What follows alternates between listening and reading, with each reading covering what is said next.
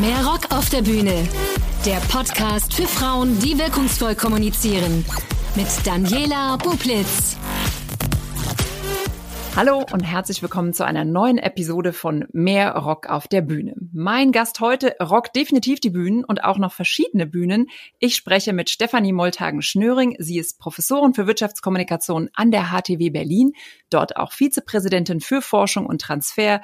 Außerdem ist sie Beraterin, Moderatorin. Sie liebt es, Dialoge zu organisieren und sie ist mir empfohlen worden, ich soll unbedingt mit ihr sprechen, wenn es um das Thema mehr Frauen auf den Bühnen Deutschlands geht. Das tue ich gerne und ich freue mich auf Sie. Hallo Stefanie. Hallo Daniela, danke für die Einladung und die nette Einführung. Das klingt ja immer so mächtig, wenn man auf so einen Lebenslauf schaut. Ähm, Beraterin, Professorin, Vizepräsidentin. Kannst du unseren Hörern deinen beruflichen Werdegang so in aller Kürze mal skizzieren? Ja, vielen Dank. Ja, wenn man das so hört, dann fragt man sich ja auch immer so, wow, ähm, hat derjenige das so geplant? Und in der Tat, ähm, so richtig geplant ähm, habe ich das jetzt nicht im Sinne einer Karriereplanung. Aber viele Dinge sind zusammengekommen, die, glaube ich, ganz gut zusammenpassten. Und der rote Faden oder einer der, der zentralen roten Fäden ist, äh, denke ich, in der Tat bei mir das Thema Kommunikation. Das war für mich immer schon ein wichtiges Thema. Ich wollte als Kind Schriftstellerin werden, ähm, wollte damals allerdings noch Romane schreiben und nicht Fachbücher, wie ich es heute jetzt tue. Ähm, und das hat mich auch dazu bewogen, ähm, das Studium dann aufzunehmen, was ich studiert habe. Ich habe Germanistik, Kommunikationswissenschaften und angewandte Kulturwissenschaften in Münster studiert und habe mich dort also ganz intensiv mit Kommunikation in den verschiedenen Facetten beschäftigt und ähm, durfte auch während meiner Promotionszeit ähm, ein Thema aus der Kommunikation bearbeiten, nämlich den Zusammenhang von Unternehmenskommunikation und Unternehmenskultur mir genauer anschauen. Und das zeigt vielleicht schon das Thema Unternehmenskommunikation, Unternehmenskultur mich hat es dann doch noch mal in die Praxis gezogen. Also nur an der Uni, das, das war dann doch nicht so mein Ding und deswegen habe ich mich eben entschieden, nach der Promotion auch zunächst einmal in einer Kommunikationsberatung anzufangen.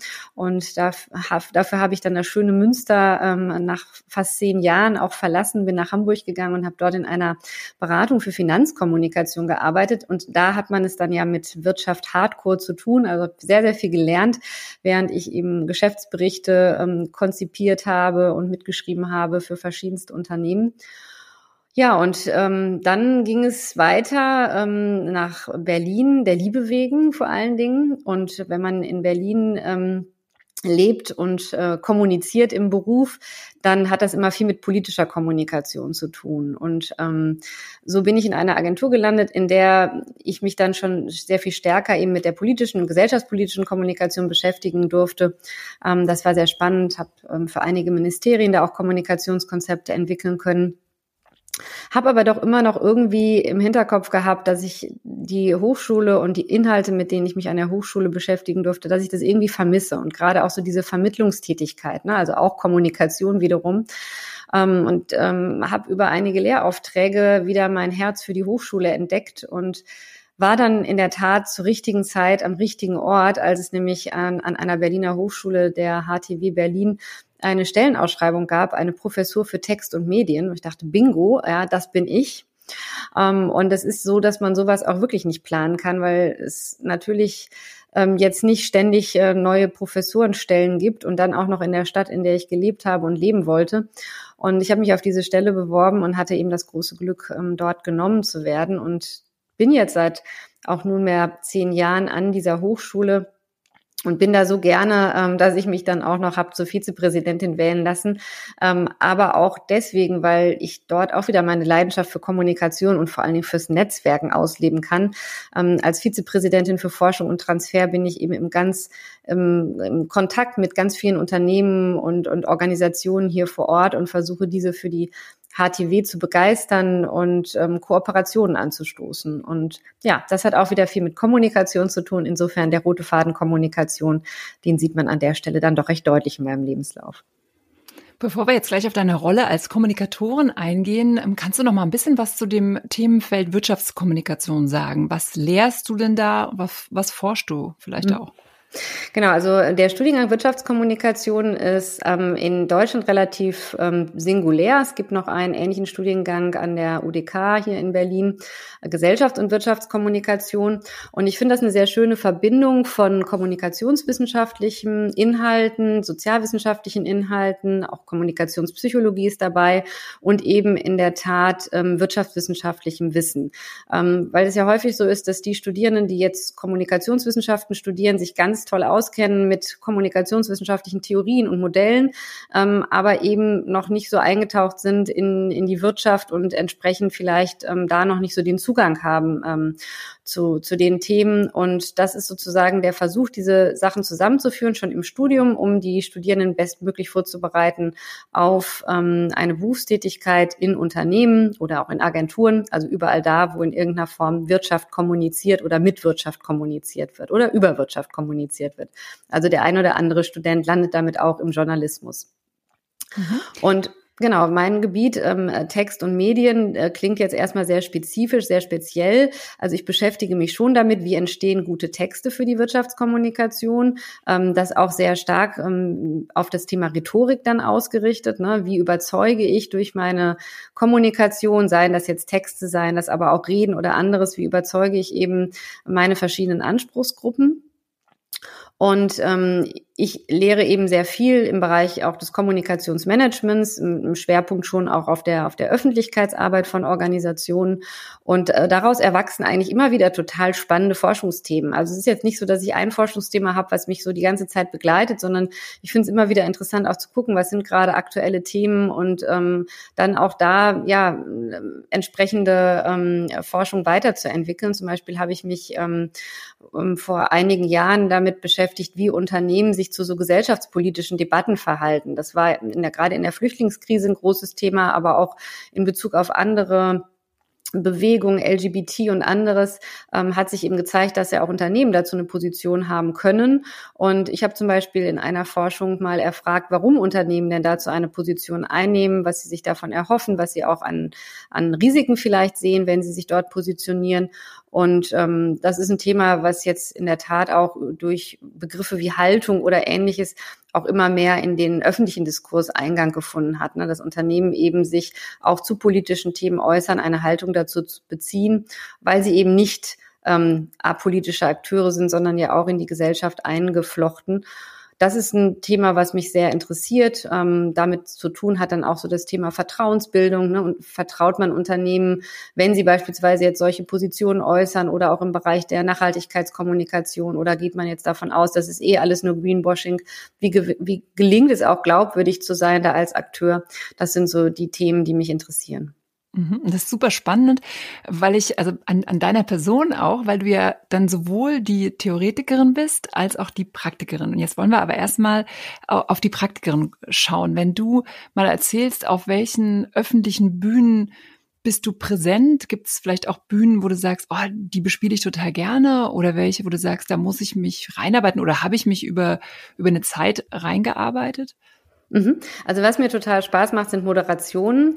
Ähm, ich bin, glaube ich, auch so vom, vom Typ her und schon von dem, was ich auch so mitgenommen habe ähm, aus meiner Ausbildung, immer so ein bisschen eine Grenzgängerin gewesen. Ne? Also jetzt nicht in einem Thema total tief verhaftet und die super Expertin, sondern jemand, der sich ganz viel in neue Themen einarbeiten musste, von der Finanzkommunikation in die politische Kommunikation, und so weiter. Und insofern ähm, liegt mir, glaube ich, das Moderieren ähm, sehr gut. Also in der Tat verschiedene Positionen ähm, zu Wort kommen zu lassen, ähm, zu vermitteln, vielleicht auch mal ganz interessante Streitgespräche ähm, da anzufangen. Kommen wir vielleicht gleich auch noch drauf. Ich habe ein Buch geschrieben, ähm, Lasst uns reden, wo es auch darum geht, wie wir heute in der Gesellschaft, in der ja sehr viele unterschiedliche Positionen häufig ziemlich unversöhnlich aufeinandertreffen, eigentlich noch miteinander ins Gespräch kommen. Also das interessiert mich sehr und von daher ist sozusagen meine Bühne oder meine Präsenz auf der Bühne dann eher die der Moderatorin und weniger die der Expertin. Ähm, ich freue mich natürlich auch, wenn man mal als Expertin eingeladen wird, aber über die Jahre hinweg ähm, habe ich eben für mich eigentlich eher diese Moderatorinnenrolle entdeckt Und ähm, da, da kann es thematisch vielfältig sein. Ne? Natürlich sind das häufig Themen aus der Wissenschaft, wenn man dann angefragt wird, oder auch aus dem ganzen Kontext Hochschule, ne? Hochschulmanagement. Ähm, das können aber auch mal Themen sein mit einem stärker wirtschaftlichen Bezug ähm, oder politischen Bezug. Da fühle ich mich eigentlich in verschiedenen Themen dann ganz gut ähm, zu Hause, beziehungsweise arbeite mich da einfach ein, ähm, um, um dann da auch entsprechend ähm, eine gute Talkrunde beispielsweise auf die Bühne zu bringen. Mhm, aber musst du auch Vorträge halten, so ganz klassisch vor ja, wissenschaftlichem Publikum? Klar, das, das, das bleibt genau, das bleibt natürlich auch nicht aus ähm, und das ist natürlich auch immer immer spannend. Ähm, jetzt in meiner jetzigen Rolle als Vizepräsidentin komme ich selber jetzt nicht mehr so dazu, für ein Thema äh, zu stehen und da zum Beispiel auf wissenschaftliche Konferenzen zu reisen.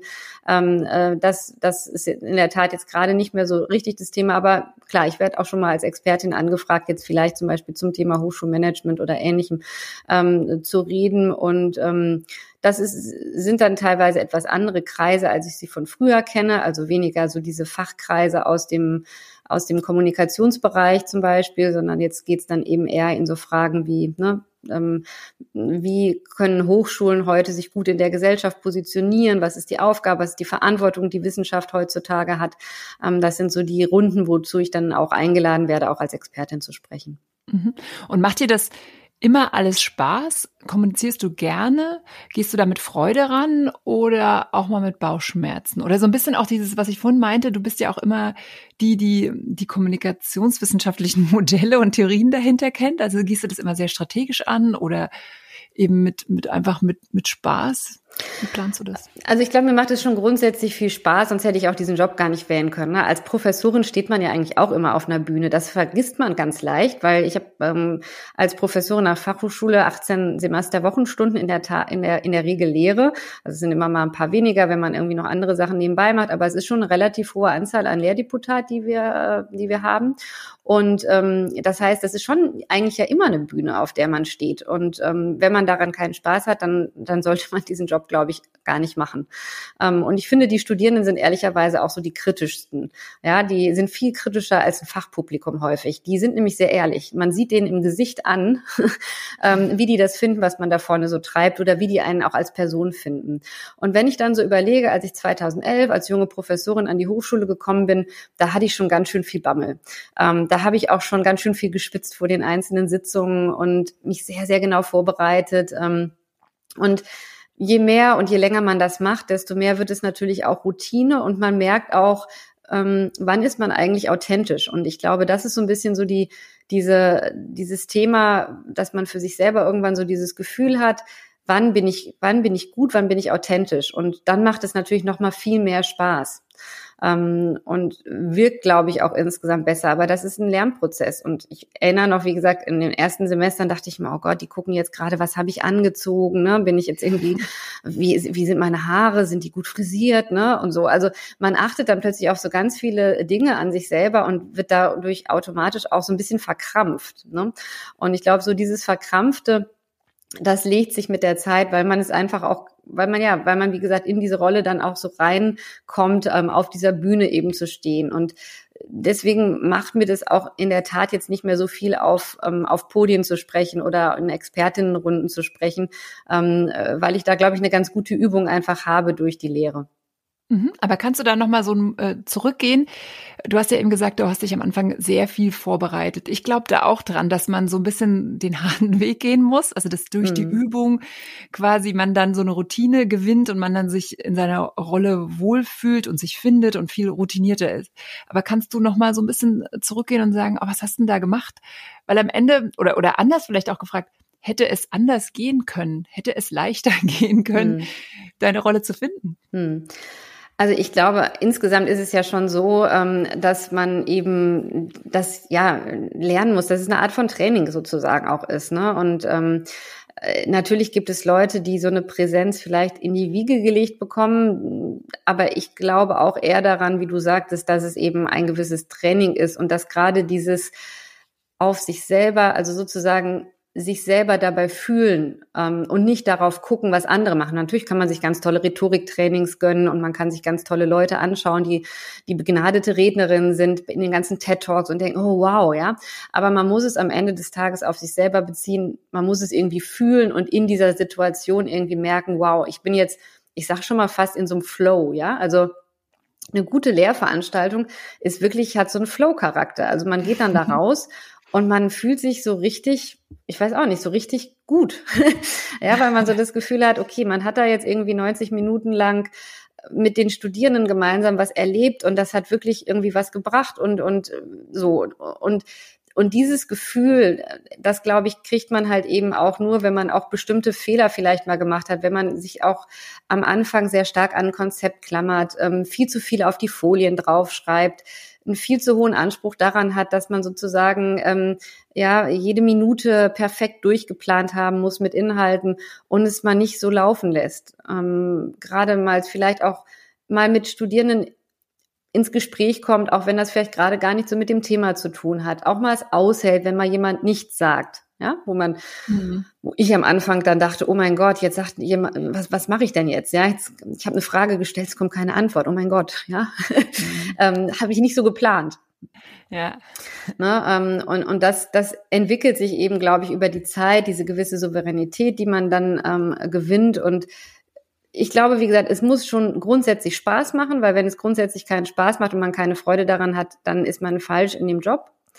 Ähm, aber wenn man schon grundsätzlich schon eigentlich eine Freude daran hat, auch mal ne, auf, auf dieser Bühne in Anführungszeichen zu stehen, natürlich stehe ich nicht auf einer Bühne in der Lehre, ja, aber man steht schon vorne oder man bewegt sich halt durch den Raum.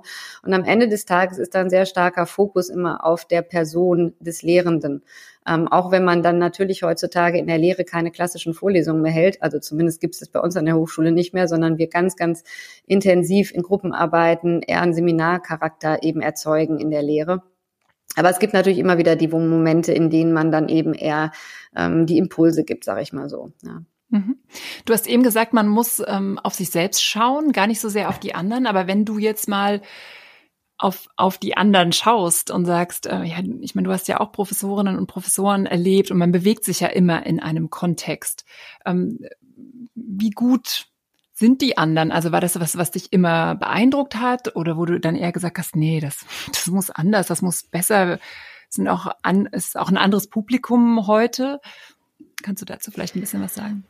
Also ich glaube, es ist, es hat sich natürlich total viel ähm, in den letzten Jahren verändert, einfach durch ähm, Medien, die wir heute einsetzen können, die früher noch nicht denkbar waren. Ne? Wenn ich zum Beispiel überlege, mein Schwiegervater, der war auch Professor, auch noch für alte Geschichte, und der hat ziemlich lange, hat er noch so Vorlesungen für Studentinnen im Alter gegeben.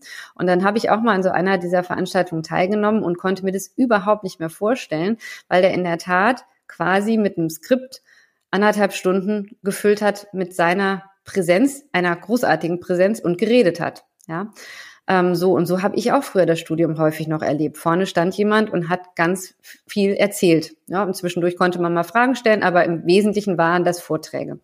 Das hat sich total geändert und ich bin super beeindruckt davon, wie abwechslungsreich und interaktiv und, und, und spannend ähm, Lehre gestaltet werden kann. Und bin ganz sicher, dass ich da noch auch total viel lernen kann. Ähm, wir haben zum Beispiel bei uns an der Hochschule so eine Art Weiterbildungsprogramm für neuberufene Professorinnen. Da habe ich auch sehr, sehr von profitiert weil wir dort auch eben nochmal so bestimmte Techniken gelernt haben, auch sowas wie Stimme, wie Präsenz, ähm, Körpersprache, auch über solche Themen zu reflektieren. Weil wenn man Professorin wird, dann ähm, ist das ja häufig aufgrund der fachlichen Qualifikation und sicherlich auch im besten Fall schon, weil man, weil man gute Erfahrungen auch schon in der Lehre gewonnen hat. Aber häufig ist das eine Fachlichkeit, die da im Vordergrund steht bei den Personen. Ne? Und ähm, ich habe den Eindruck, dass wir heute sehr darauf achten, ähm, wie eben Professorinnen interagieren, schon in den Berufungsverträgen, äh, ähm, in den Berufungsvorlesungen mit den ähm, Studentinnen, um eben diejenigen dann auch zu berufen, die ja, die sich in diesem in diesem Kontext gut bewegen können. Und damit meine ich wirklich sehr dialogorientiert, sehr kommunikativ, ähm, ansprechbar, spannende, spannenden Unterricht da gestalten. Und da guckt man natürlich nach äh, links und rechts und ist manchmal auch ganz neidisch, wenn man hört, wie Studentinnen dann sprechen, denkt sich, Mensch, das müsste ich mir irgendwie auch nochmal angucken. Und in der Tat sind es natürlich häufig die jüngeren Kolleginnen, die neu kommen, die dann die ganz tollen Konzepte mitbringen. Und je älter man wird oder je länger man das macht, desto mehr verlässt man sich dann vielleicht auch auf seinen eigenen Baukasten. Also da muss man sich schon immer mal wieder auch kritisch hinterfragen. Ähm, denn so einerseits stimmt es natürlich, was ich am Anfang sagte, ne, man gewinnt mehr Souveränität, man weiß so, was ist der eigene Stil. Aber sowohl mir würde es langweilig als auch den Studentinnen, wenn ich jetzt irgendwie diesen Stil hier 20 Jahre lang durchsetzen oder durchziehen würde. Also insofern glaube ich, so diese Beweglichkeit die sollte trotzdem noch da sein. Ähm, das erlebe ich bei uns an der Hochschule schon sehr, aber wir sind schon auch eine insgesamt recht junge Hochschule mit vielen ähm, neu berufenen Kolleginnen, die in den letzten Jahren dazugekommen sind. Und da ist so, so eine gewisse Dynamik dann auch einfach da, ne? dass man sich da schon auch, ähm, auch mit inspirieren lässt. Mhm. Was ich auch spannend finde, du hast eben äh, gesagt, äh, man, ja, man muss diese Fachlichkeit haben, aber es geht eben auch darum, didaktisch ähm, etwas vorzubereiten, ähm, zu unterhalten, so dass es ankommt. Ich habe, ich denke manchmal, ähm, dass wir uns noch sehr auf das Fachliche konzentrieren. Also wenn ich es bei Konferenzen sehe und man eben nicht loslässt. Hast du da vielleicht auch so eine Entwicklung an dir gesehen, äh, zu sagen, ja, ich weiß, ich, äh, also wenn ich jetzt auch an meine Professoren und Professoren zurückdenke, die waren immer unfassbar kompetent und wussten ganz viel und allein dadurch haben sie schon beeindruckt.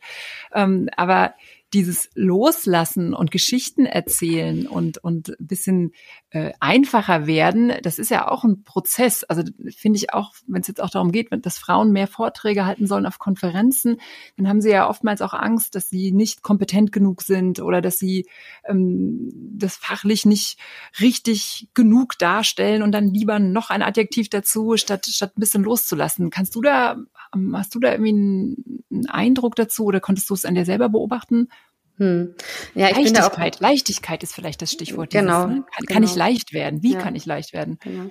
Ich bin da auch immer so hin und her gerissen, weil ich dann manchmal das auch bei Männern gerade beobachte, dass ich denke, die stellen sich da hin und es wirkt, als hätten die sich irgendwie gar nicht groß vorbereitet und die erzählen mhm. jetzt hier einfach was. Ne?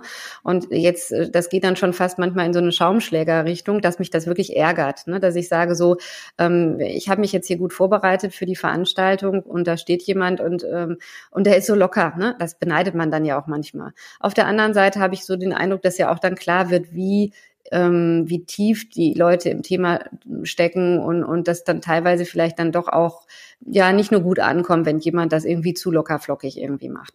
Ähm, auf der anderen Seite stimmt es und das, das ähm, ist auch ein Feedback, ähm, was wir häufig bekommen, dass eben die Frauen ähm, sich ja, einfach das dann manchmal nicht trauen, weil sie irgendwie sich so, so gut vorbereitet haben, dass sie deswegen ne, schon zu sehr an ihren Konzepten klammern und, und eben dann diese Locker, diese Leichtigkeit fehlt. Und wie gesagt, ich, ich rede da hier jetzt so drüber und das hört sich irgendwie wahrscheinlich locker und leicht an, aber das ist ja echt auch harte Arbeit. Ne?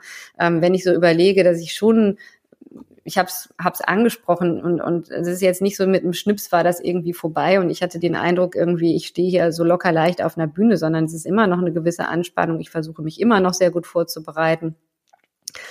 Ähm, aber es ist einfach ein bisschen leichter, ein bisschen lockerer geworden über die Jahre sozusagen, ja. Ähm, in dem Moment, in dem ich aber auch entdeckt habe, mh, ja, wer ich bin oder wie ich wahrgenommen werden will und dass ich nicht irgendwie ähm, zu viele Rollen erfüllen muss. Also ich, ich glaube schon, ich habe in meinem Leben auch sehr lange bestimmte eine bestimmte Rolle erfüllt, vielleicht auch familiär bedingt, so ähm, noch sehr klassisch aufgewachsen, so mit der mit der Mutter, die als Hausfrau gearbeitet hat und und ich in irgendeiner Form mich dann relativ spät so von ganz vielen Dingen auch befreit habe und das ist dann was, was mir wiederum zugute kommt jetzt in solchen Situationen, ähm, dass ich dann darüber auch vielleicht jetzt lockerer reden kann. Ähm, aber das ist auch ein Prozess gewesen. Also das ähm, ist jetzt nicht von heute auf morgen so entstanden. Ähm, und wie gesagt, manchmal ärgert es mich auch nach wie vor, wenn ich so diesen Eindruck habe, wir machen uns als Frauen manchmal das Leben schwerer, als es sein muss, wenn man sich dann irgendwie anschaut, wie, wie locker äh, die männlichen Kollegen da Dinge dann irgendwie präsentieren. Ähm, aber auf der anderen Seite finde ich es auch immer wieder total schön und schätze das ja auch eben genau diese Fachlichkeit zu sehen, die uns ja auch mit auszeichnet. Also dafür mhm.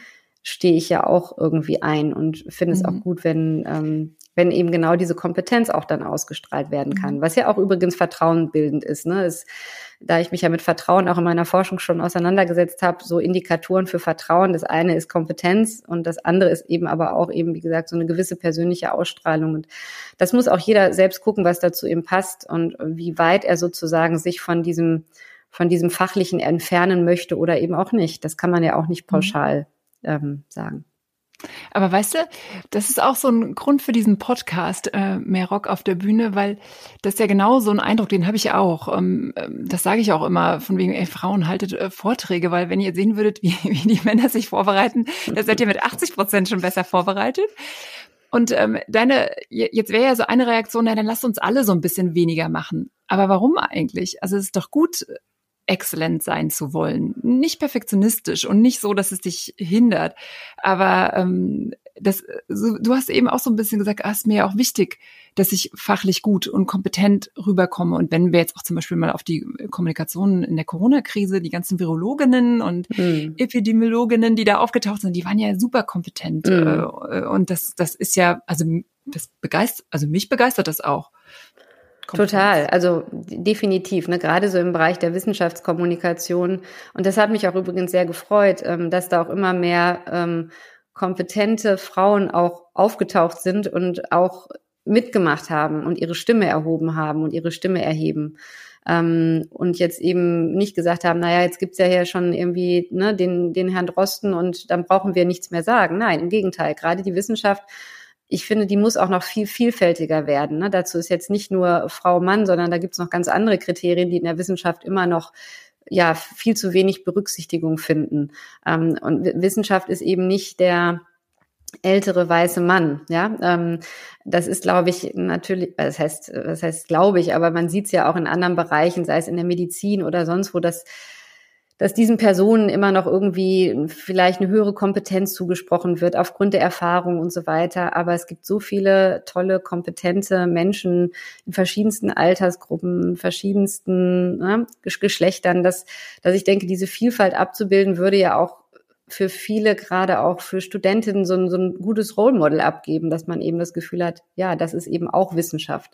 Und gerade auch vielleicht für diejenigen, ähm, die nicht aus Akademikerhäusern Häusern kommen. Also meine Eltern haben zum Beispiel auch nicht studiert und ich habe das schon in der, in der Hochschule, in der Universität, jetzt auch noch an so einer altehrwürdigen Universität wie der Universität Münster, zum Teil damals auch als abschreckend erlebt, auch die Art und Weise, wie, wie Professorinnen mit Studentinnen kommuniziert haben, dass man sich dann wirklich manchmal so klein und unwissend fühlt und sagte, ja, ich habe bestimmtes, vielleicht fehlt mir da hier gerade ein bestimmtes kulturelles Kapital. Ne? Und, und von daher versuche ich vielleicht an der Stelle auch immer besonders nahbar zu sein gegenüber meinen Studierenden und ihnen auch ganz klar aufzuzeigen, was ich auch nicht kann und was ich auch nicht weiß, ähm, um eben auch deutlich zu machen, ne, dass hier die Professoren sind jetzt eben nicht die Götter in Weiß, die in irgendwelchen Elfenbeintürmen sitzen. Wissenschaft ist ja auch ein Prozess und auch, ist auch ein Erkenntnisprozess, ein wissenschaftlicher Erkenntnisprozess. Das, was ich heute weiß, das kann sich morgen schon wieder durch neue Erkenntnisse verändert haben. Das heißt, da, da muss ja auch eine Dynamik und Bewegung eigentlich drin bleiben. Mhm. Einerseits und andere, also stimme ich auf jeden Fall zu, aber man merkt ja auch, äh, dass der Mensch so eine klare Ansage möchte. Also du lädst mich ja quasi zu einem Dialog ein mhm. und den muss ich ja auch annehmen, aushalten, mitdiskutieren, mitgestalten. Und oftmals hat man in der aktuellen äh, Lage ja auch so das Gefühl, nee, die Menschen wollen ja gar nicht den Dialog. Mhm. Wie siehst du das? Mhm, also ich glaube, das ist so ein bisschen jetzt auch eine mediale Wahrnehmung. Ne? Wenn man mit Menschen spricht, dann wollen sie schon den Dialog. Aber es ist natürlich dann auch relativ einfach, auch durchaus äh, für eine mediale Öffentlichkeit zu sagen, na ja, es sind jetzt hier unver persönliche äh, Position. Und es ist natürlich auch einfacher, ähm, wenn man klare Positionen irgendwo hat und ähm, auch ganz klar darstellen kann. Das andere macht es natürlich auch immer komplex. Ne? Ähm, auch mal sagen zu müssen, dazu kann ich jetzt im Moment noch nichts sagen oder ich kann dazu generell nichts sagen, weil es eben gerade gar nicht in meinem, ähm, in meiner Expertise liegt und so weiter. Das erfordert ja auch mh, hm, ne, einen gewissen Mut, aber es erfordert auch, dass wir das irgendwie als Gesellschaft gemeinsam aushalten. Deswegen versuche ich vielleicht auch so für den Dialog zu kämpfen, um sozusagen irgendwie ähm, Menschen dazu zu bringen oder zu befähigen, miteinander ins Gespräch zu kommen und zu lernen, dass es eben nicht nur in jedem Feld immer ganz klare und eindeutige Empfehlungen gibt. Wenn man sich jetzt allein anguckt, was gerade passiert in Bezug auf dieses ganze Thema Öffnung von Schulen. Ja, es gibt so viele Expertinnenmeinungen dafür, dagegen und so weiter. Das ist schwer auszuhalten. Ähm, das, das verstehe ich auch total. Und gleichzeitig ist jetzt die Frage, wer trifft denn die Entscheidung? Und die Wissenschaftlerinnen treffen jetzt nicht die Entscheidung dafür, werden die Schulen geöffnet oder nicht. Das, das ist dann doch Sache der Politik. Und ich glaube auch, dass es da auch wichtig ist, dass man eben da diese Entscheidungen klarer kommuniziert, als das vielleicht gerade der Fall ist und vor allen Dingen jetzt nicht alle zwei Wochen was Neues. Ja. Ähm, das erfordert, wie gesagt, auch natürlich ähm, ähm, einen gewissen Mut, dass man vielleicht jetzt auch eine Entscheidung trifft, die man in drei Wochen anders getroffen hätte. Aber da, das kann ich nachvollziehen, dass es da gerade ein bisschen ja ähm, rauf und runter geht und dass das auch Verwirrung stiftet. Aber ich äh, würde es für für falsch halten, wenn jetzt sozusagen äh, die Wissenschaft jetzt sagen soll, ja, ja, jetzt machen wir die Schulen auf, weil wir wissen, dass es richtig ist und dass mhm. es keine Probleme gibt, weil das können wir gerade nicht wissen. Erzähl mal ein bisschen was zu deinem Engagement. Du organisierst ja Dialoge, das ist dir sehr wichtig. Kannst du da mal ein bisschen erzählen, was du da machst und, und mit welchem Ziel? Ja, sehr gerne. Ähm, also so die Idee, dass wir ins Gespräch kommen und auch uns über Themen verständigen, über die wir vielleicht jetzt gerade nicht mit Menschen reden, die wir nicht kennen. Das war so der Antrieb für diesen, für diese Salons, die wir, mein Mann und ich gemeinsam organisieren. Und ähm, wir sind an verschiedenen Orten, ähm, öffnen diese Orte, ähm, um zu Themen miteinander ins Gespräch zu kommen, die uns schon nahe liegen, beziehungsweise zu denen wir auch einen qualifizierten Impuls geben können. Also es sind Themen rund um Medien, die Entwicklung von Medien, ähm, die Öffentlichkeit, politische Kommunikation. Ähm, und zu diesen Themen geben wir dann eben, wie gesagt, einen Impuls, einen Anstoß, öffnen dann aber den Rahmen, dass eben die Menschen miteinander ins, in ein Gespräch kommen können und auch unterschiedliche Meinungen kennenlernen. Ähm, und das ist immer auch ein Experiment, weil wir die Menschen, die zu diesen Veranstaltungen kommen, die wir öffentlich dann auch bewerben oder die öffentlich beworben werden, ähm, weil wir diese Menschen ja eben nicht kennen. Ähm, und da macht man dann schon sehr unterschiedliche Erfahrungen, auch mal mit Meinungen, die man selber für schwierig auszuhalten empfindet. Ähm, und wo man dann eben durch eine gute Gesprächsführung, und da muss ich sagen, da ist mein Mann ziemlich fantastisch, ähm, durch eine gute Gesprächsführung eben dazu, dafür sorgt, dass die Menschen aber in der, in dem Moment, die, ja, das Gefühl haben, sie können das artikulieren, aber sie müssen das dann auch in irgendeiner Form begründen. Ähm, und das, das geht eigentlich immer darum, einen respektvollen Dialog miteinander zu führen, auch mal unterschiedliche Meinungen haben zu können, stehen lassen zu können, damit umgehen zu lernen. Ähm, und das eben auch über verschiedene Altersgruppen hinweg, über verschiedene soziale Hintergründe hinweg. Klar, man muss sagen, wenn man sowas macht, dann kommen natürlich schon auch eher die Interessierten. Ja, also man erreicht damit jetzt nicht die Leute, die sich dem Dialog grundsätzlich verweigern. Ähm, aber diejenigen, die kommen, haben dann durchaus auch unterschiedliche Meinungen und ähm, empfinden das auch als ein gutes Forum, eine gute Plattform, ähm, darüber mal in einem geschützten Rahmen, ne, weil wir sind jetzt, wir machen das jetzt nicht mit irgendwelchen, ähm, wir, haben, wir haben da keinen Zweck, den wir damit erfüllen, außer dass wir es halt eben wichtig finden, ähm, gesellschaftspolitisch, aber wir machen es jetzt nicht im Auftrag einer Partei oder, oder im Auftrag eines Unternehmens, einfach in diesem geschützten Rahmen miteinander in ein Gespräch einzutreten. Und ähm, das ist sozusagen ja ein, ein Hobby, wenn man so will, was wir gemeinsam entwickelt haben und das macht immer sehr, sehr viel Freude. Jetzt ist es leider natürlich so, dass wir diese analogen Gespräche in dieser Form jetzt seit einem Jahr nicht mehr führen können. Ähm, wir haben das jetzt zum Teil dann auch ähm, als digitales Format weitergeführt, aber hoffen jetzt, dass es dann auch bald wieder möglich ist, in der Tat vor Ort ähm, solche ähm, Veranstaltungen anbieten zu können. Mhm. Ähm, du hast ja gesagt, ihr, ihr kennt euch gut aus in der politischen Kommunikation. Wir brauchen auch mehr Politikerinnen auf unseren Bühnen, sowohl ähm, Kommunalpolitikerinnen als natürlich dann auch auf Bundesebene. Gibt's da von eurer Seite oder deiner Seite dann Empfehlungen für Politikerinnen, wie sie kommunizieren sollen? Vielleicht auch aus euren Salons heraus oder aus deiner Forschung? Mhm. Also wir haben uns jetzt nicht per se damit beschäftigt, was sozusagen da die, ähm, also gerade unter diesem Aspekt, wie man mehr Frauen auf diese Bühnen bringen kann, ähm, da kann ich jetzt auch aus der Forschung heraus ähm, nicht so viel zu sagen, was es da vielleicht auch gerade schon an Ansätzen gibt für die politische Kommunikation. Erfahrungsgemäß ist es natürlich so, ähm, da, dass hier viele Dinge auch helfen, die jetzt unabhängig vom Geschlecht hilfreich sind, wenn ich als Politikerin mich auf die Bühnen traue. Ne? Ähm, und das ist, ist ja auch wiederum so ein Spannungsfeld, was ja heutzutage in der Politik auch nochmal ja sehr viel stärker ist, als das vielleicht noch vor ein paar Jahren, Jahrzehnten viel mehr war, wo auch ein Politiker als äh, Person, sage ich mal, noch in einer Talkshow saß und äh, dabei irgendwie eine Zigarette geraucht hat. Also bestimmte Dinge, die ja heute gar nicht mehr vorstellbar sind. Also heute wird ja eben sehr viel darauf geachtet, wie die Personen auftreten. Es wird äh, ja schon fast danach auch dann manchmal gesucht, wo sie vielleicht auch irgendwie Fehler machen. Und das führt natürlich dazu, dass es dann halt eben immer mehr dieses, dieses glatte, dieses geschliffene wird, ähm, was, was wir eben bemängeln, ja. Und wir sagen immer, ja, wir wollen, dass die Leute irgendwie authentisch sind und das ist so wichtig.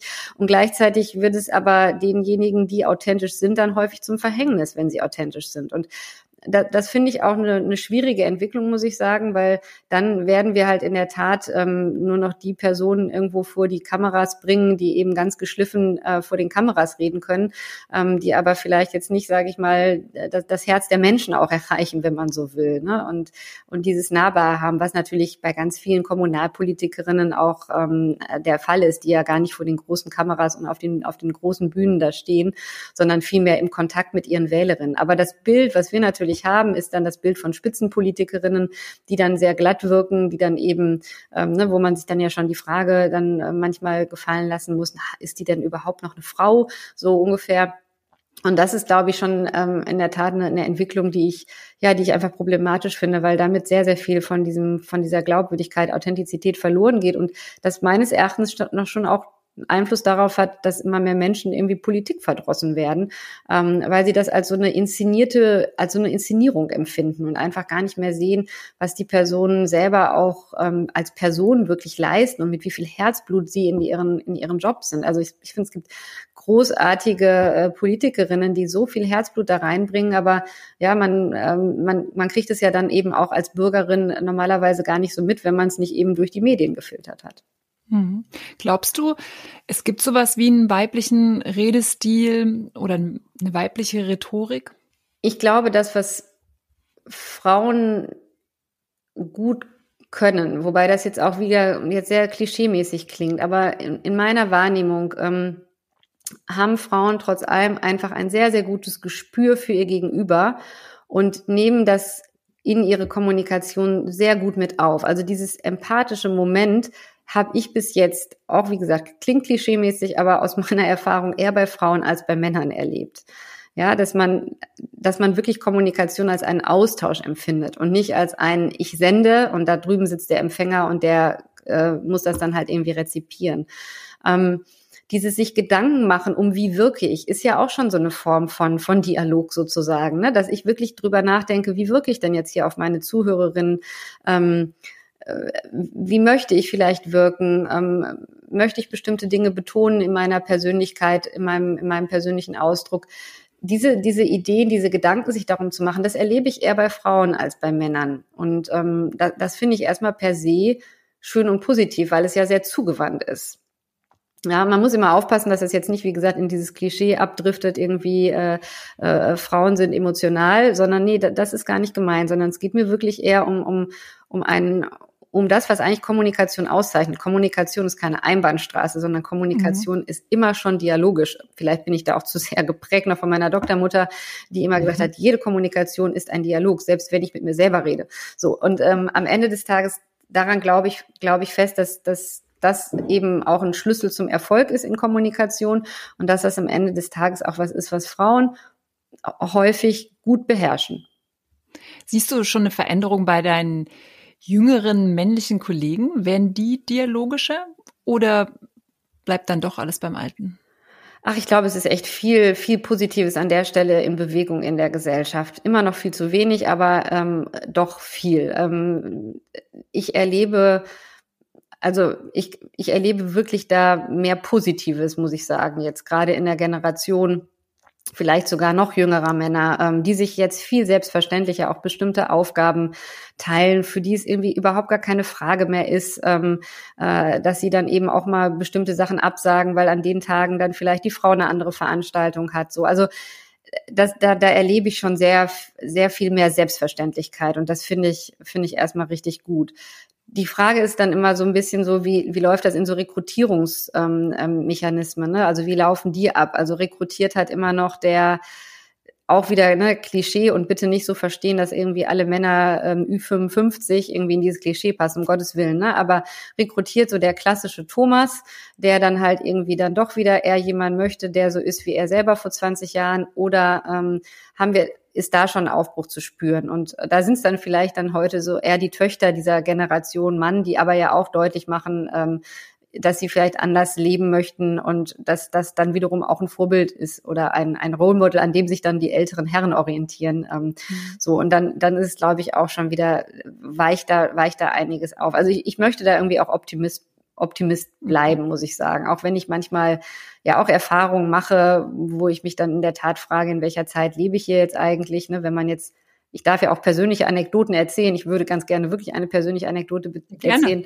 weil die mich sehr, sehr beschäftigt hat und ich da auch bis heute nicht weiß, was eigentlich die richtige Antwort gewesen wäre, ähm, dass ich eben in, in ein, ein Setting hineinkomme, in dem ein ähm, bekannter Politiker, ähm, der eher so in diese äh, Thomas-Generation zählt, ähm, mir vorgestellt wird, beziehungsweise ich ihm vorgestellt werde, das ist die neue Vizepräsidentin für Forschung, ähm, er mir die Hand reicht, da konnte man sich noch die Hand reichen und er in dem Moment zu mir sagt, Sie sind aber dünn.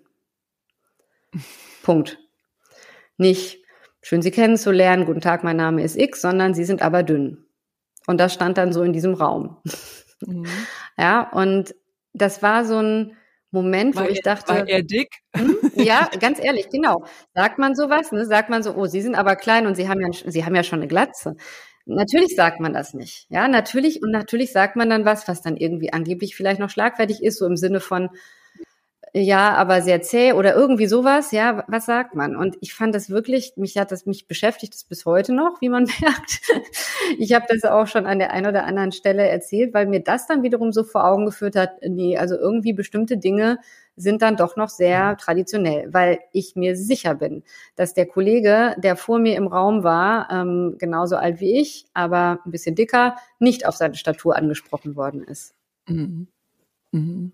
Aber das ist ein spannender Punkt, äh, wenn wir auch über weibliche Rhetorik oder Frauen auf der Bühne sprechen.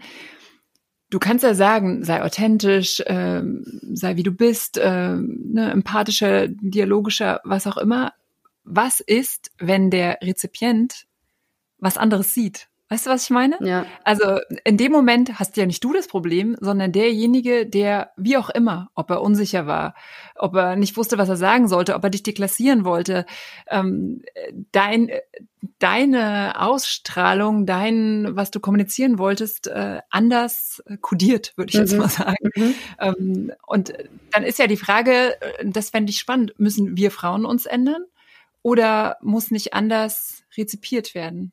Ja, beziehungsweise was, was, was glaube ich auch an der Stelle hilfreich wäre oder hilfreich gewesen wäre, ähm, wenn man den Mut hätte, dann wirklich ähm, eine sehr, sehr deutliche Grenze auch zu ziehen. Mhm. Ähm, ne, das, das, was ich irgendwie, was, was mir, glaube ich, entspricht als Typ, dieses Dialogische, heißt natürlich manchmal auch, dass ich dann vielleicht eben nicht diese sehr harten Grenzen ziehe. Das wünsche ich mir manchmal auch, dass ich das besser könnte. Ja, ähm, dass ich immer noch weiter versuche zu vermitteln, irgendwie Verständnis aufzubringen am Ende des Tages. Von daher ja auch vielleicht ähm, für den für den Fortgang der Kommunikation was Positives bewege, aber zu wenig Stopp sage.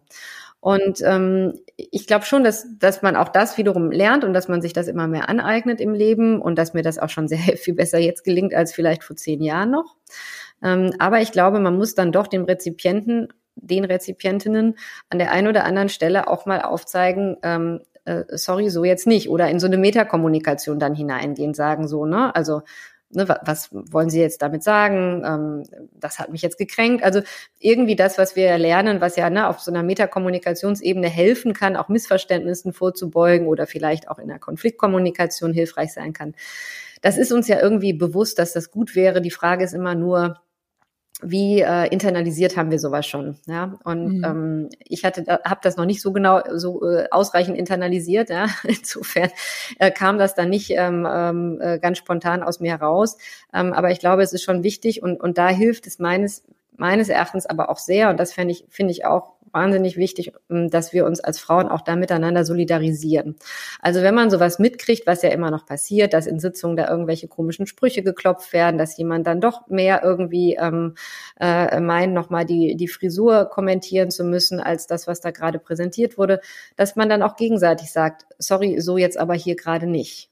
Ja, und wenn es nur, manchmal sind das ja auch so unterschwellige Signale, die aber alle im Raum auffangen, wahrnehmen und unangenehm berührt dann irgendwie vor sich hinschweigen und sich hinterher dann versichern, eigentlich hätten wir mal was sagen müssen. Ja, aber ich glaube, da braucht es diese Verabredung, dieses Commitment, dass dann auch wenn was gesagt wird, nicht diejenige, die was sagt, dann wiederum irgendwie komisch angeguckt wird, nach dem Motto, wie konnte die das denn jetzt tun, sondern dann muss es sozusagen auch so ein solidarisches Commitment sein.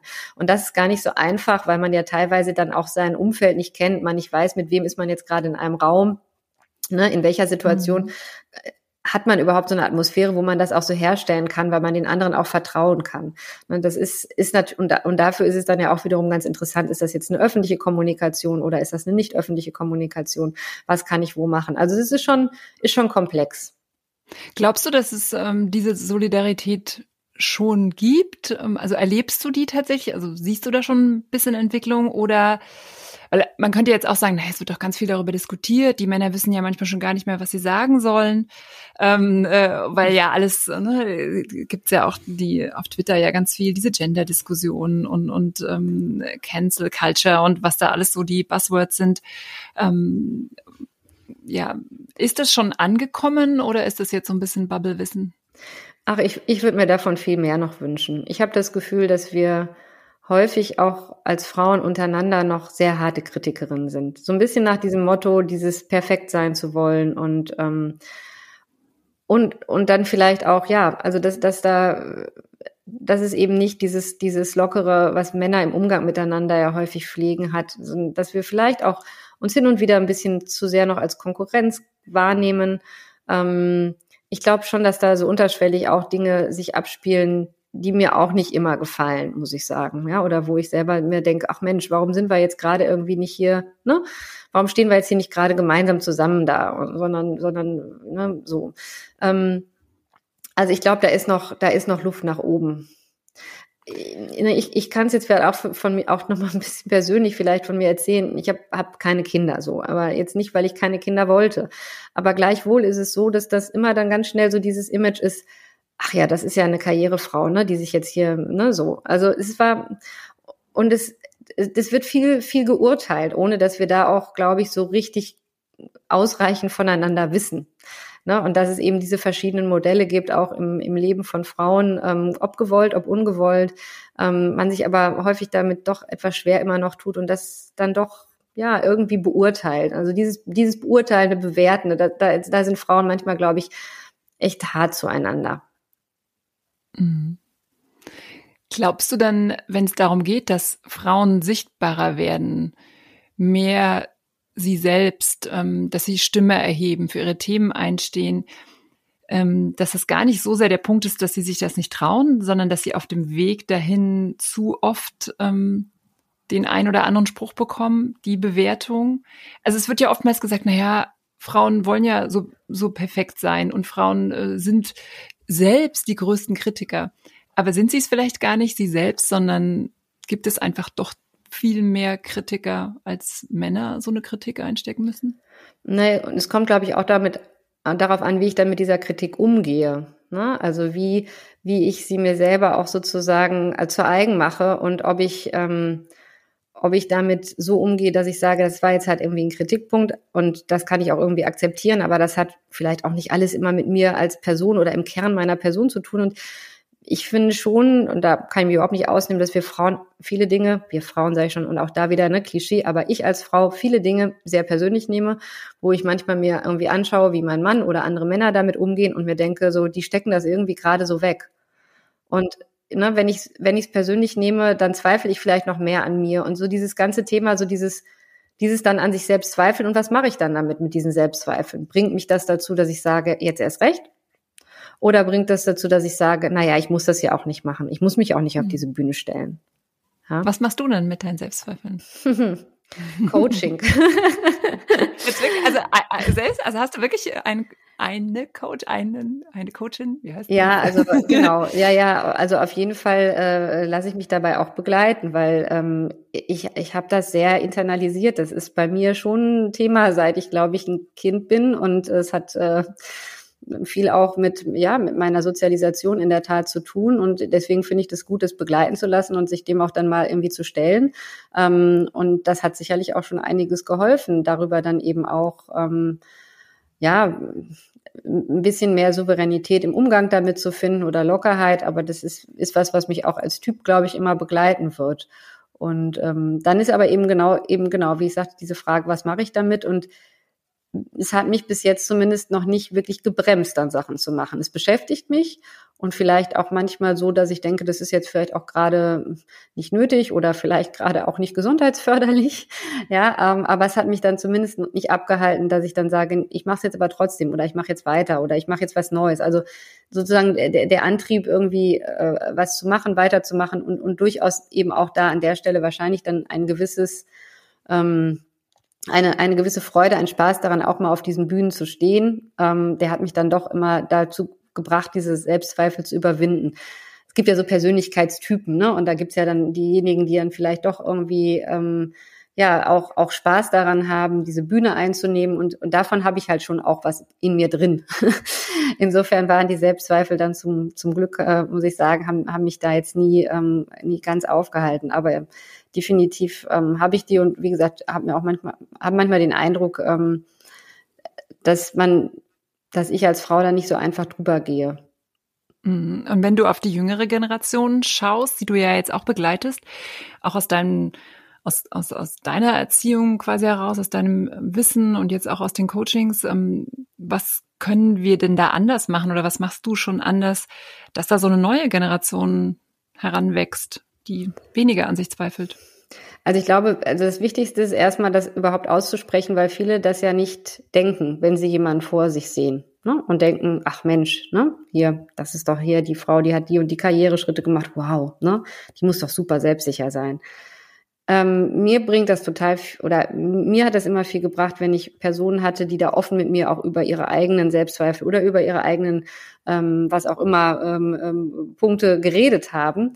Und ich versuche das in der Tat auch, gerade mit Studentinnen. Das kann man natürlich jetzt nicht mit jedem und in jeder Stunde, um Gottes Willen. Das soll jetzt ja auch keine, keine Therapiesitzung werden. Ne? Aber es gibt natürlich Studentinnen, die ich intensiver kennenlerne, weil ich die bei Abschlussarbeiten betreue oder auch als Vertrauensdozentin der, der Studienstiftung, wo ich mit vielen ganz tollen jungen Frauen ins Gespräch komme.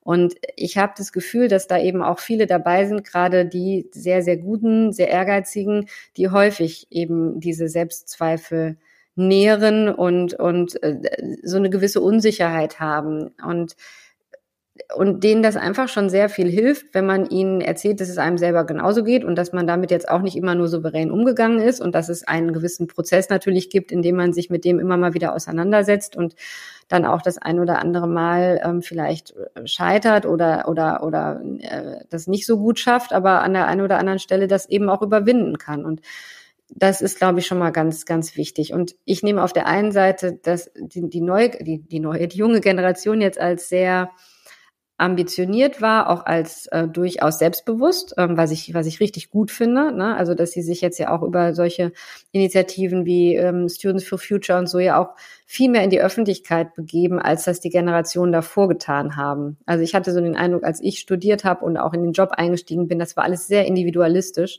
Und da ist heute viel, finde ich, viel mehr wieder auch auch Lust an diesem kollektiven, an diesem gemeinsamen ähm, und das, das macht mir unglaublich viel Hoffnung. Ähm, und gleichzeitig aber auch eine hohe Angst und Unsicherheit, was man sich jetzt natürlich gerade in dieser Zeit erst recht erklären kann, aber auch schon davor, weil einfach viele der Themen ähm, wahnsinnig komplex, aber auch ja mit mit viel Unsicherheiten behaftet sind. Sei es jetzt irgendwie dieses ganze Thema Klimawandel, sei es das der das, das Thema ne, Umgang mit mit ähm, mit künstlicher Intelligenz und so weiter. Das sind so viele Themen, ähm, wo wir als Menschheit vielleicht auch noch gar nicht so weit sind, so gewisse ethische Standards und so weiter definiert zu haben. Und das macht, das, das schafft Unsicherheit, auch in der Generation der Studentinnen.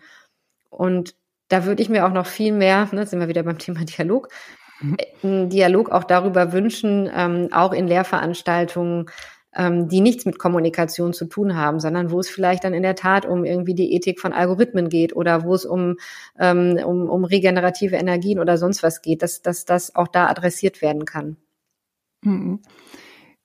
Brauchen wir mehr Frauen auf den Bühnen, damit genau solche Dialoge angestoßen werden? Weil wenn du jetzt zum Beispiel sagst, künstliche Intelligenz, also ja, wir haben eine Professorin hier in Kaiserslautern auch, die sich mhm. rund um das Thema KI und Ethik. Katharina Zweig, äh, also, oder? Ist ne? Ja, genau. Ja. Also eine Frau, die solche Fragen ja, aufwirft, die genau. ja total wichtig sind. Und ja. zwar für uns alle, für ja, unglaublich, ja, total. Und da gibt's ganz, also ich finde gerade da gibt's super tolle Vorbilder. Also neben ihr fällt mir auch zum Beispiel ein Antje Boetius, eine Meeresforscherin, mhm.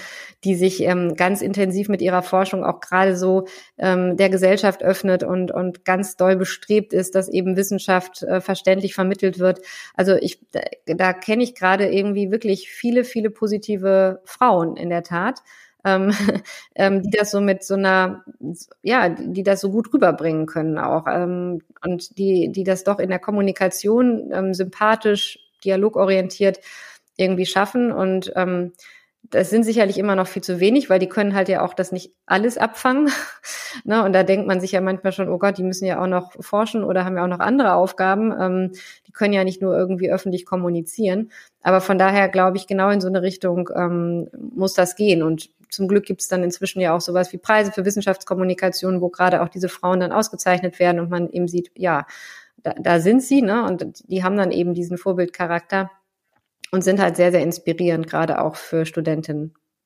Glaubst du, dass wir eine Kommunikationskrise in Deutschland haben jetzt mal unabhängig von diesem Corona-Thema, es war ja schon vorher, du hast auch schon Politikverdrossenheit angesprochen, mhm. also umso, umso um so zu so einem guten Ende des Gesprächs zu kommen, mhm. gibt es von dir so eine Analyse, was für einen Status der Kommunikation wir haben und, und welche Zukunftsvision du vielleicht auch hast? Du hast ja vorhin auch von Solidarität und solchen Themen gesprochen.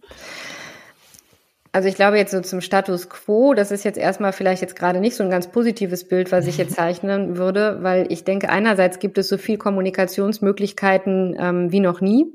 Und zum anderen gibt es so wenig wirkliche Verständigung wie noch nie. Also nicht wie noch nie, aber wie lange nicht mehr. Ich glaube schon, dass dieses sich in diese, in diese Echokammern, Filterblasen und so weiter ähm, zu begeben, ähm, dass das dazu führt, dass wir eben als Gesellschaft in der Tat ein Kommunikationsproblem haben, weil wir uns auch nicht mehr wirklich austauschen über diese großen Themen und dass vielleicht auch da eben ne, dann keine keine Solidarität entstehen kann ähm, und kein gemeinsames wir packen jetzt eben die die Dinge gemeinsam an.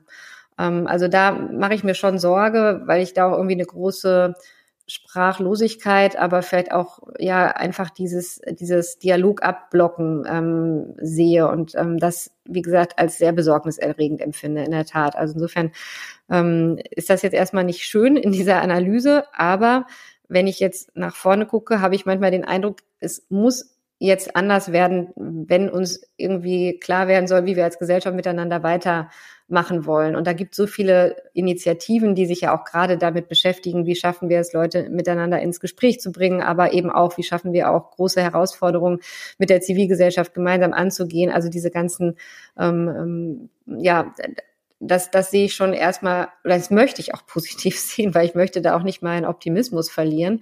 Plus eben, was, was mich so ähm, positiv stimmt, ist, dass ich gerade bei den Studierenden erlebe, dass die aus aus so einer Trägheit ähm, irgendwie wach werden. Und äh, in der Tat war das, als ich vor zehn Jahren angefangen habe, muss ich sagen, habe ich das eher noch als so eine Trägheit oder so, ein, so, so eine Bequemlichkeit irgendwie begriffen. Ähm, ganz ehrlich, da wollten auch noch ganz viele irgendwie Influencerinnen werden und ähm, haben sich mit ähm, tollen Produkten beschäftigt. Und heute wollen sehr, sehr viele ähm, in, in NGOs arbeiten, haben irgendwie Ideen für tolle Startups. Also ich nehme zumindest, vielleicht ist das aber auch meine Scheuklappe, die ich haben möchte. Ich nehme da einfach viel positiven Aufbruch wahr und ähm, hoffe einfach, dass wir das schaffen, dass das nicht kaputt gemacht wird, sondern dass das weiter befördert wird. Und daran sehe ich schon auch so ein bisschen so die Rolle, die wir als Hochschulen haben können. Und welche Rolle siehst du bei den Frauen? Auch vielleicht so ein bisschen als Aufforderung an die Zuhörerinnen? ja, die, die, die guten Ideen, die Frauen haben. Und ich sehe das gerade im Gründungsbereich vielleicht auch nochmal ganz kleiner Schwenk, weil wir, weil ich auch bei uns für das Thema Gründungsförderung zuständig bin. Ich sehe, dass das ganz viele tolle Gründungsideen von Frauen kommen, aber da dann häufig so diese Handbremse ist, naja, ich weiß nicht, ob ich mich das trauen soll, das umzusetzen und so weiter. Ähm, sucht euch Verbündete, sucht euch Partnerinnen, ähm, packt die Sachen an, ähm, versucht sie so weit wie möglich voranzutreiben und es gibt immer wieder auch neue Wege, die wir vielleicht noch gar nicht so sehen und plant auch nicht zu viel, weil äh, niemand kann genau wissen, was in zwei oder drei Jahren passiert. Macht irgendwie das, was ihr gerade auch als sinnvoll empfindet in dieser Situation. Ähm, und ja, seid dabei ihr selbst. Ich glaube, es gibt für alle Frauen irgendwie Plätze in ganz verschiedenen Bereichen dieser Gesellschaft und diese Plätze müssen wir noch viel weiter erobern. Das ist doch ein schönes Schlusswort für unsere, für unser Gespräch. Und ich hatte eigentlich auch geplant, dass ich am Ende dich so frage, ah, gib mir mal deine besten Tipps und, und wie, wie redet man am besten und wie geht man mit Lampenfieber um? Und ich fand das jetzt total spannend ähm, und und es passt genau zu dem, wie wie ich es eigentlich auch denke, dass es gar nicht um diese ne, macht das so und macht das so, sondern es geht um Haltung, um Solidarität aber dann schon auch ein bisschen, dann muss man es auch machen, ne? Also man muss sich dann eben auch hinstellen und sich vielleicht genau. auch aus so einem Selbstzweifel hinaus dann wieder abarbeiten, sagen, nicht, nicht den Rückzug ins Private, sondern lasst uns zusammenstehen und einstehen genau. füreinander. Und hin und wieder ist es auch ein bisschen Kampf und es ist auch nicht immer nur schön, ähm, aber es lohnt sich. Das, das ist doch ein sehr gutes Schlusswort. Vielen, vielen, vielen Dank für deine offenen Worte. Das hat äh, ja, das hat mich berührt, muss ich tatsächlich sagen. Ähm, danke, dass du da so ehrlich warst, so offen diesen Einblick gegeben hast. Und ich hoffe, euch, liebe Zuhörerinnen, hat es auch gefallen und ihr seid genauso berührt und inspiriert. Wenn das der Fall ist, dann empfehlt den Podcast doch weiter. Teilt ihn auf euren Social Media Kanälen. Und wenn ihr der Meinung sagt, seid, wir brauchen mehr Rock auf der Bühne und dass das eine große Bewegung werden muss, dann abonniert den Podcast, gebt der Episode heute eine tolle Bewertung Bewertungen auf den Podcast-Plattformen. Schreibt mir eure Kommentare. Vielleicht hat der eine oder andere ja noch eine coole Antwort auf das, was Stefanie hätte antworten sollen in dieser speziellen Situation. Und wenn ihr ein tolles Female Role Model kennt, dann her mit den Namen. Wir wollen von ihr lernen. Danke, Stefanie Moltagen-Schnöring, dass du deine Gedanken mit uns geteilt hast. Ist dir vielleicht zum Schluss noch irgendwas wichtig? Vielen herzlichen Dank erstmal. Ähm, ja, ist, ich fand es ganz inspirierend. Ähm, es hat mir sehr viel Spaß gemacht ähm, und ich hoffe auf ganz viele Hörerinnen für deine nächsten Folgen. Vielen, vielen Dank. Ladies, rockt die Bühnen dieser Welt. Ihr habt die Power dazu. Mehr Rock auf der Bühne wurde euch präsentiert von Robert Spaceship, dem Podcast-Netzwerk. Wollt ihr Werbung schalten oder Sponsor werden? Einen eigenen Podcast produzieren? Das Team von Robert Spaceship unterstützt euch gern. Alle Infos und noch mehr tolle Podcasts findet ihr auf www.robertspaceship.com.